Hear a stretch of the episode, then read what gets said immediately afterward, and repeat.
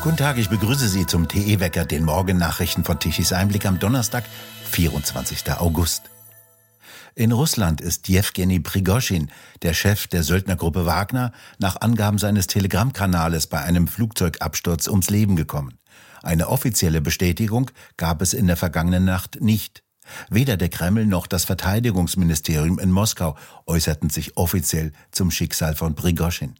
Ein mit Wagner verbundener Telegrammkanal erklärte ihn jedoch für tot und feierte ihn gleichzeitig als Helden und Patrioten, der durch die Hand von Unbekannten gestorben sei. Der Businessjet des brasilianischen Herstellers Embraer war gestern Abend auf dem Weg von Moskau nach St. Petersburg. Dort haben die Firmen von Prigozhin ihren Sitz. Kurz nach dem Start, rund 315 Kilometer nordöstlich von Moskau, stürzte das Flugzeug vom Himmel. Auf Videoaufnahmen ist zu sehen, wie die intakte Maschine aus hoher Flughöhe zu Boden taumelte und in einem großen Feuerball verbrannte. Das russische Katastrophenschutzministerium berichtete, dass alle Menschen an Bord tot seien. Zunächst wurde nicht bestätigt, ob Prigoschin, der auf der Passagierliste stand, überhaupt in der Maschine war. Die russische Luftfahrtbehörde ordnete eine Untersuchung des Vorfalls an. Über Absturzursachen ist noch nichts bekannt. Prigoschin bezeichnete die russische Armeeführung als inkompetent beim Krieg in der Ukraine. Wie die Nachrichtenagentur Reuters schreibt, wird mit dem Tod Prigoschins die Wagner-Gruppe, die sich im Juni mit einer gescheiterten bewaffneten Meuterei gegen die Armeeführung den Zorn von Präsident Putin zugezogen hatte, führungslos und wirft Fragen über ihre künftige Operationen in Afrika und anderswo auf. Wer oder was auch immer hinter dem Absturz stecke, so Reuters weiter, mit seinem Tod wäre Putin auch jemanden los, der die Autorität des russischen Führers seit seinem Amtsantritt 1999 am stärksten in Frage gestellt hatte. US-Präsident Biden erklärte am Abend lediglich, er wisse nicht genau, was passiert sei. Aber er sei nicht überrascht. Es gebe nicht viel, was in Russland passiere, hinter dem nicht Putin stecke. Aber er wisse nicht genug, um die Antwort zu kennen, so Biden in seinem Urlaubsort. Aber Skaljamow, ein ehemaliger Redenschreiber Putins, der zum Kritiker wurde und von den russischen Behörden als ausländischer Agent gebrandmarkt wird, vermutete, dass der russische Staatschef, der voraussichtlich im nächsten Jahr für eine weitere Amtszeit kandidieren wird, hinter dem Absturz stecke und seine Autorität dadurch gestärkt habe.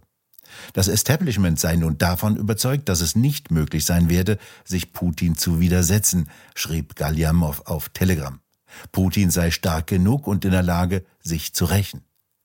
Kurz nachdem die Maschine mit Prigoschin abgestürzt war, drehte ein zweites, ebenfalls mit Prigoschin in Verbindung stehendes Privatflugzeug um. Das schien ebenfalls nach St. Petersburg, Prigoschins Heimatbasis, zu fliegen. Es flog nach Moskau zurück, wie die Flugverfolgungsdaten von Flight Radar 24 zeigten, und landete später dort. Die deutsche Wirtschaft gleitet in eine immer heftigere Rezession. Ein Indiz im Hamburger Hafen ist der Umschlag von Containern von Januar bis Juni um 12 Prozent eingebrochen. Dies bedeutet, dass deutsche Waren im Ausland deutlich weniger gefragt sind.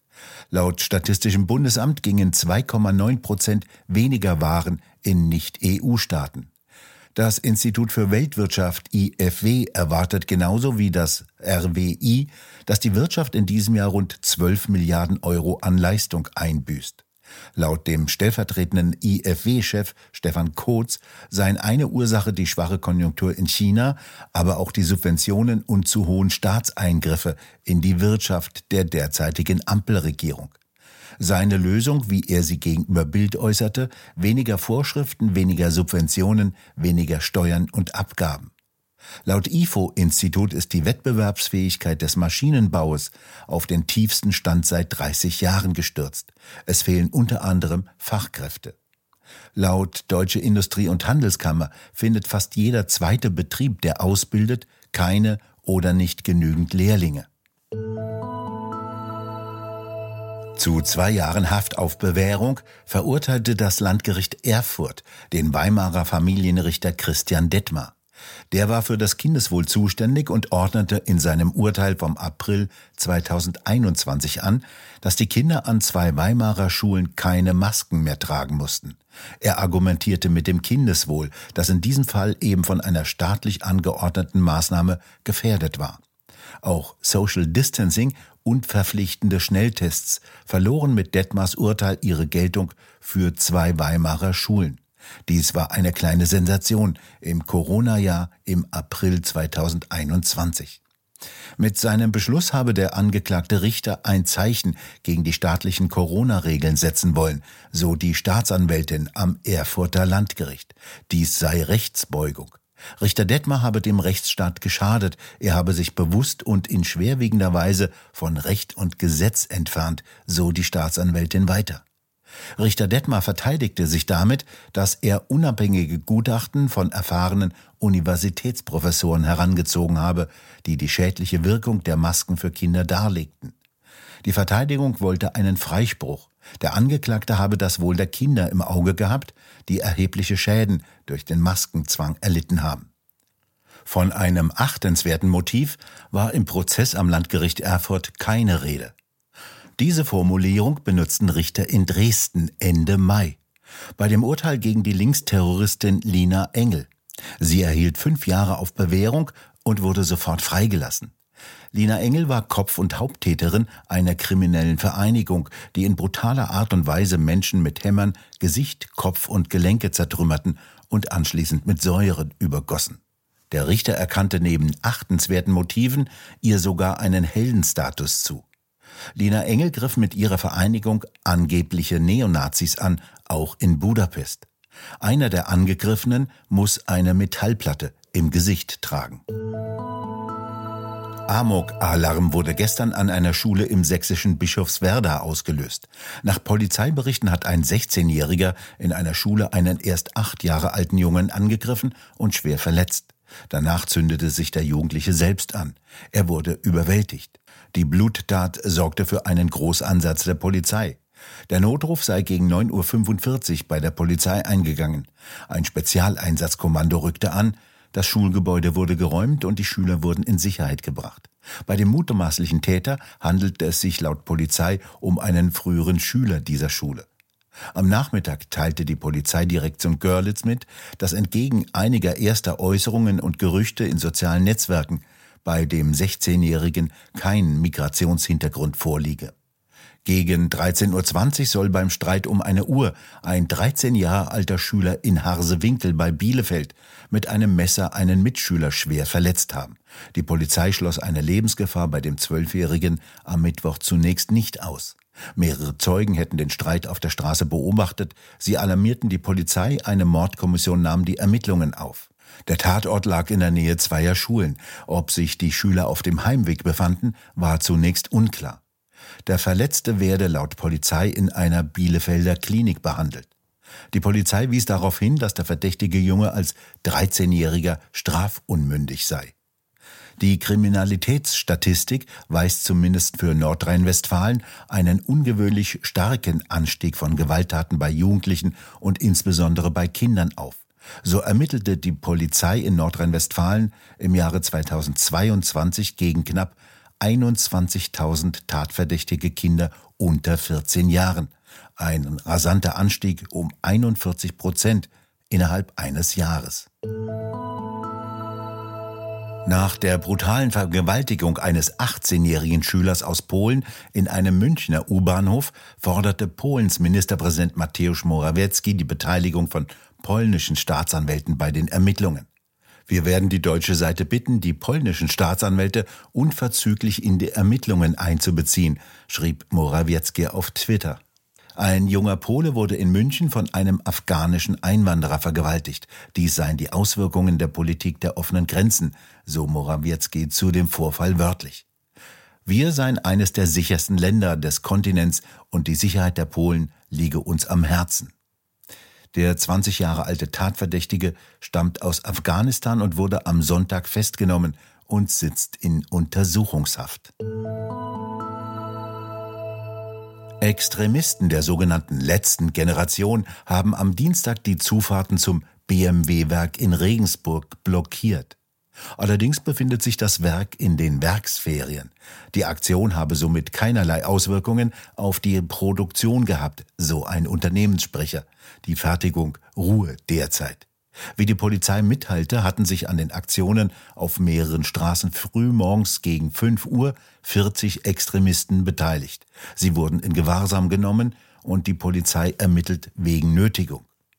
Schon am Montag hatten 55 Klimaextremisten der letzten Generation in Regensburg Straßen blockiert. Um weitere Straftaten zu verhindern, mussten sieben von ihnen die Nacht auf richterliche Anordnung hin im Arrest verbringen.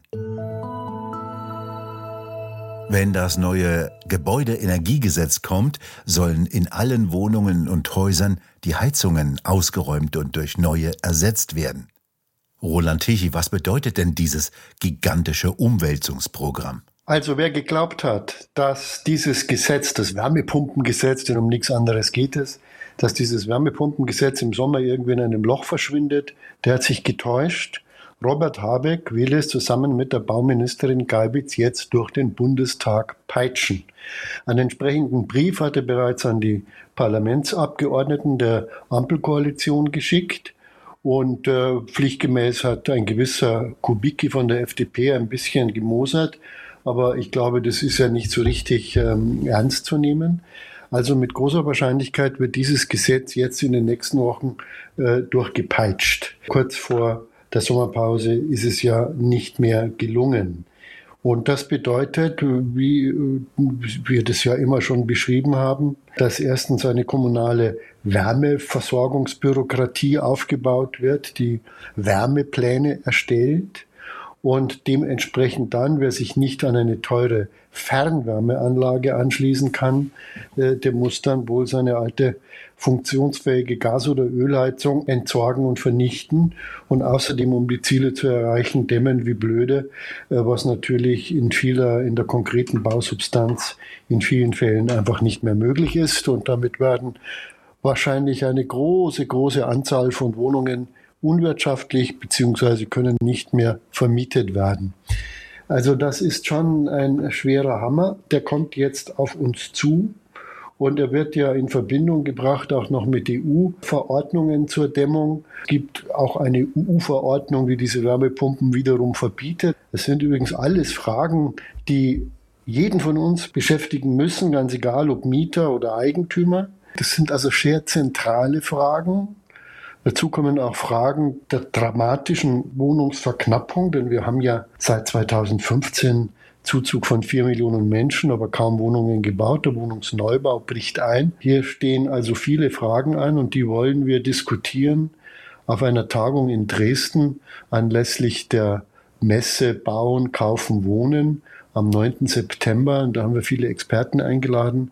Wenn Sie sich dafür interessieren, äh, es gibt noch Karten und dann würde ich Sie übrigens als Zuhörer vom TE-Wecker ganz persönlich einladen und mich freuen, Sie in Dresden zu sehen. Wer also genaueres dazu wissen will, am 9. September in Dresden auf der Baumesse eine Diskussion mit Roland Tichy und Fachleuten rund um das Gebäudeenergiegesetz. Das Wetter ändert sich jetzt. Der Sommer mit seinen heißen und schwülen Tagen ist vorbei. Von Frankreich her kommt heute ein Tiefdruckgebiet an, das wolkenreiche Luft mit sich bringt. Es gibt tagsüber einen Wechsel zwischen Sonne und Wolken. Im Westen ziehen im Verlauf des Tages Regengebiete auf. Ab frühen Nachmittag können sich erste Regenschauer, teilweise mit Gewittern, entwickeln. Im Osten und Süden bleibt es eher trocken.